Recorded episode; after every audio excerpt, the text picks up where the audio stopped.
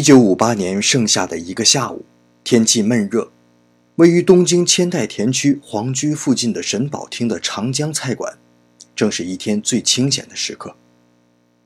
店长老周受不了这酷暑，正要昏昏欲睡的时候，一个身穿青色和服的日本男人走进了店里。老周挣扎着抬眼一看，马上就精神了起来，叫道：“伊拉西马塞，欢迎光临。”池波先生，这么热的天儿，你还出来了？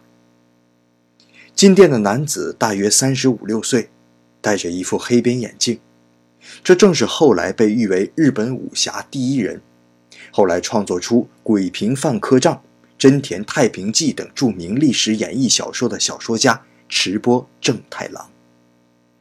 不过，此时的池波正太郎才刚刚从歌舞伎的编剧转行写小说，还不到三年。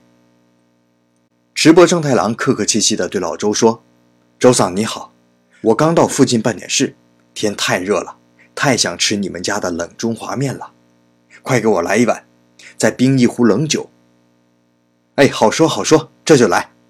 老周笑容满面地跑向后厨。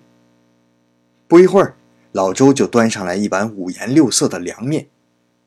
我妈他在西马西达，让您久等了。直播先生，来，先擦擦汗。老周递上来一条冰镇毛巾，并亲自为池波正太郎斟上了一杯冷清酒。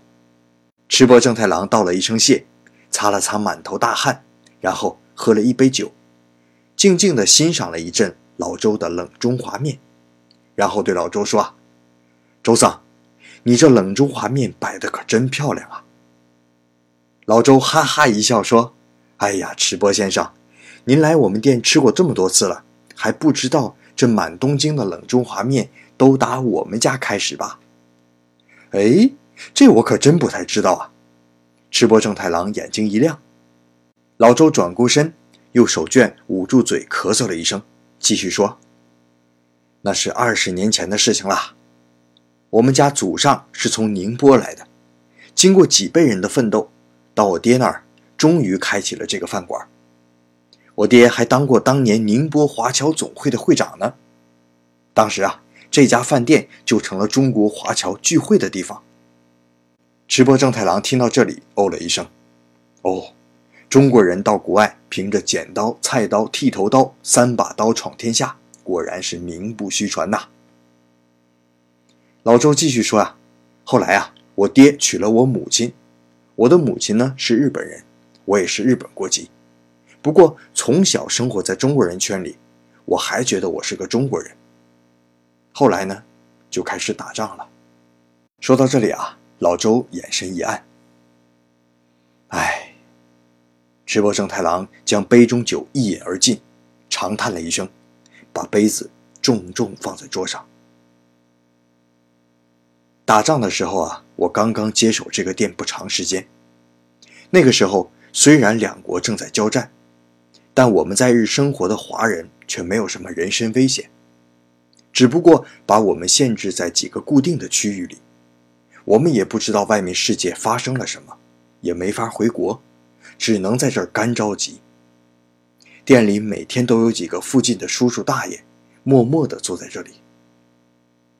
有一天，一个上海来的伯伯跟我说：“小周，给我做一碗凉拌面呗。”我一听愣住了。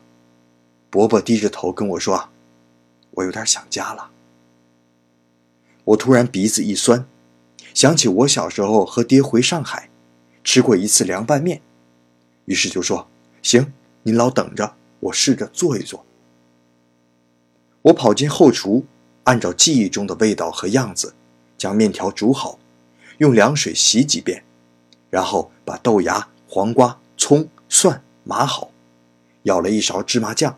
还有糖和醋。拌好以后端了出来。老伯伯看到之后啊，满眼的欢喜。可吃了几口之后，那股欢喜渐渐淡了下来。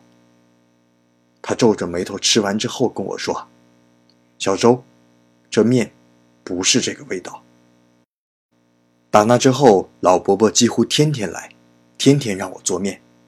我做一碗，他就吃一碗。不好吃就重做。过了能有小半年，我大概啊能做了二百多种。有一天，老伯伯吃着我做的面，突然就哭了起来。当时我吓了一跳，赶紧说：“哎，伯伯别灰心啊，不好吃咱再做。”老伯伯哭着摇着头说：“哎，别做了，别做了。你做的面呐，已经很好吃了。可是，我却忘了家乡的味道了。”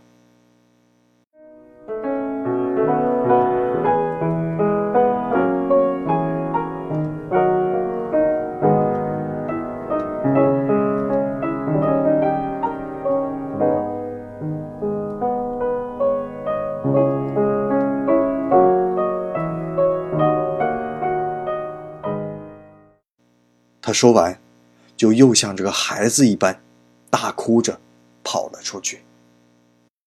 打那之后，我再也没有见到他。听人说，他那天回家之后收拾东西，半夜带着老婆孩子偷偷跑了出去，以后就再也没有消息了，也不知道回去还是没回去。但是后来，他吃的这最后一碗面，我就保留了下来。吃过的人都说，这已经没有了中国菜的味道，而是日本的味道。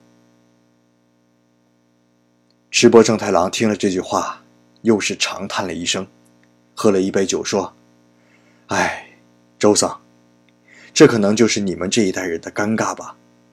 明明是中国人，可却离家乡越来越远了。”老周苦笑了一声，说。也不知道我这辈子还能不能回去呢。